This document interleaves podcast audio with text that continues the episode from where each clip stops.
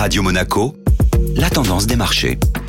La tendance des marchés avec Société Générale Private Banking. Bonjour Ivani Kedjian. Bonjour Benjamin. Quelles tendances sont à retenir sur le mois d'avril? Les principales places boursières ont connu un mois d'avril globalement positif, sous le signe d'une détente sur le secteur bancaire. Les craintes des investisseurs quant à une récession mondiale se sont apaisées, permettant au marché de poursuivre leur embellie. À cela s'ajoute l'espoir d'une fin imminente dans la remontée des taux de la Réserve fédérale américaine, qui a été un facteur de soutien au marché financier. Le démarrage de la saison de résultats d'entreprise est globalement positif. Les valeurs technologiques américaines se sont d'ailleurs particulièrement distinguées. Sur le marché parisien, ce sont les valeurs du luxe qui se sont démarquées avec des résultats en forte hausse sur le premier trimestre. Et alors que devons-nous attendre en ce début de mois de mai? Les premiers jours du mois de mai seront rythmés par les décisions des grandes banques centrales dans leur choix de politique monétaire. Des rendez-vous à ne pas manquer qui pourraient rythmer la tendance des marchés.